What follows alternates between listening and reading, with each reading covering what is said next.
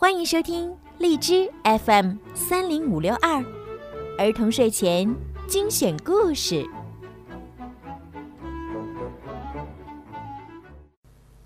春日大游行。春天仿佛是一个能带给人好运的季节。安娜和艾莎都喜爱春天。安娜喜欢暖暖的太阳，艾莎喜欢迷人的鲜花。除了大自然的美丽，春天还有一件事儿，令安娜和艾莎向往不已，那就是春日大游行。没错，艾莎至今还清楚地记得儿时那次美好的经历。那时，她骑着一匹漂亮的小马驹穿过人群。春天的鲜花被人们纷纷扬扬地洒落在她身旁，空气中弥漫着浓浓的花香。一切仿佛是场粉红色的梦。安娜也记得这次游行，那时她还小的没办法像姐姐那样独自骑马，但是，当她和爸爸妈妈站在一起。望着姐姐坐在神气的小马上和他们招手时，他多么骄傲有这样的姐姐，有多么羡慕她呀！今年，艾莎准备重新启动这项沉寂多年的节日活动。这次，她要让安娜当主角儿。瞧，戴着花环的安娜多漂亮啊！安娜激动地揽上艾莎的手臂，不用说，她期待极了。一想到有好多需要准备的，姐妹俩都兴奋不已。春日大游行穿什么好呢？两个女孩子对着镜子试了又试。终于轮到安娜骑马了，她想打扮的足够特别。艾莎在城堡大厅遇到克斯托夫。他听到春日大游行的计划，兴奋地表示也想帮忙。艾莎愉快地答应了。现在，有了朋友们的支持，事情进展得顺利多了。艾莎和安娜首先列出了所有需要准备的东西。很快，科斯托夫找好了负责演奏的乐队。雪宝则长途跋涉，独自从山上采回来各种各样漂亮的鲜花。瞧，这一趟啊，把他累得够呛。至于如何为这场游行画上完美的句号，姐妹俩决定举办一场热闹的舞会。安娜特意准备了美味的甜点。看起来就像一盘盛开的太阳花。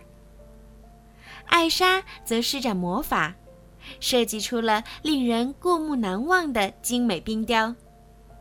晶莹剔透、流光溢彩的冰雕，最终完成的那一刹那，整个舞会大厅都熠熠生辉。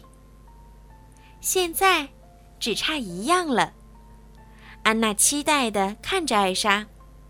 没错，他需要一匹马，就像小时候姐姐骑着游行的骏马。在姐姐和朋友们的陪伴下，安娜兴致勃勃地来到了牧场。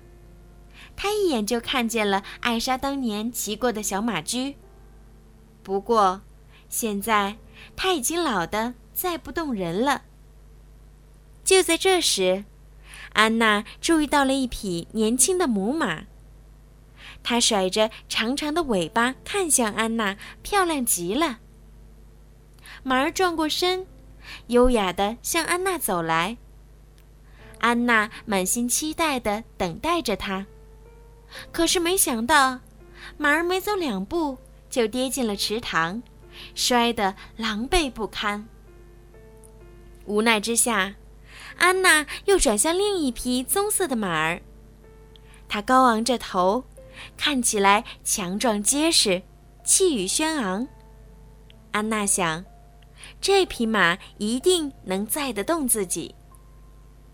没等安娜动身，雪宝就张开双臂，高兴地朝马儿跑了过去。没想到，看上去勇敢无畏的马儿，竟然被眼前活生生的小雪人儿吓跑了。最后，安娜和雪宝总算遇见了一匹胆大的马儿。可事实证明，他们还是高兴得太早了。因为雪宝的胡萝卜鼻子差点儿被这匹马吃掉。接二连三的打击令这对好朋友难过的不得了，安娜尤其失落，他太需要一匹合适的骏马载他游行了。事已至此，克斯托夫有了一个办法，他摸着下巴，转了转眼珠，信心十足地对安娜说。我知道，有一个家伙准能帮到你。原来他指的是斯特。安娜和雪宝恍然大悟，他们竟然一直没注意到最佳选择就在身边。斯特亲昵地靠近安娜，伸出温热的大舌头舔了她一下。安娜愉快地同意了科斯托夫的提议。没错。谁说一定要骑马呢？